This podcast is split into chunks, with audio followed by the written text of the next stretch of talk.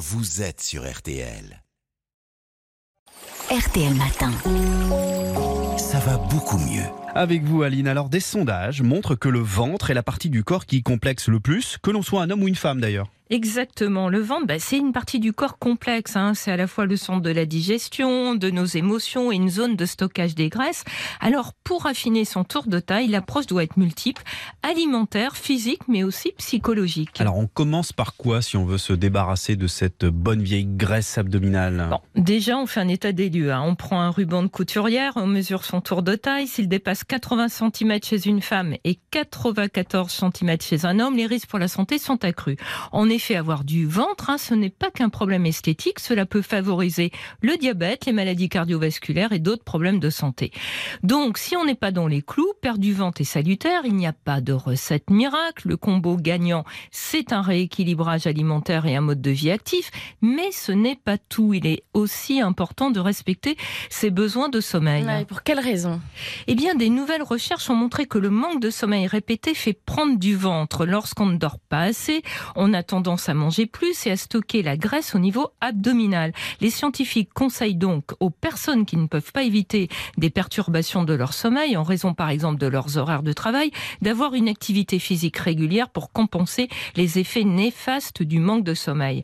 Mais l'autre ennemi sous-estimé, c'est aussi le stress. Vous êtes en train de dire que le stress fait grossir le ventre Exactement. Plusieurs études ont montré que le stress fait grossir du ventre, cela à cause du cortisol. Cette hormone sécrétée par les glandes surrénales en cas de stress fait Oui. augmenter le rythme cardiaque, la tension artérielle et la glycémie. Mais un de ses effets, c'est aussi de favoriser la graisse corporelle, en particulier au niveau du ventre. Ah, Donc si je vous suis pour perdre du ventre, faut se détendre quoi. Eh bien oui, ça aide, Marina. L'alimentation, ça compte, bien sûr, mais la gestion du stress est aussi importante. Par conséquent, des activités comme le yoga et la méditation, qui contribuent à réduire le taux de cortisol, sont indirectement des alliés de notre tour de taille. L'exercice physique régulier régule aussi le taux de cortisol, mais pas besoin d'aller en salle de sport. hein. Il suffit d'intégrer dans sa vie de tous les jours du mouvement, comme monter les escaliers plutôt que prendre l'ascenseur, faire des tâches ménagères, jardiner, ça suffit. Vous parlez d'alimentation sans faire de régime particulier. À quoi faut-il faire attention? Alors, il faut éviter de manger des aliments très transformés. La plupart du temps, on le sait, ils sont trop riches en mauvaises graisses et trop sucrés. La deuxième chose à laquelle il faut faire attention, ben, c'est aux portions. On peut prendre des assiettes plus petites pour les diminuer.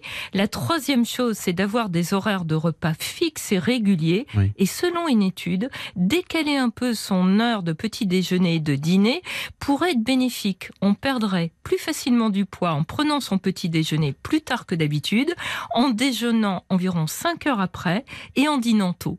Merci beaucoup, Aline. Donc, euh, pas de stress et beaucoup de sommeil Mm. pour euh, avoir un ventre tôt. euh, plat. Bah, on est mal. Hein.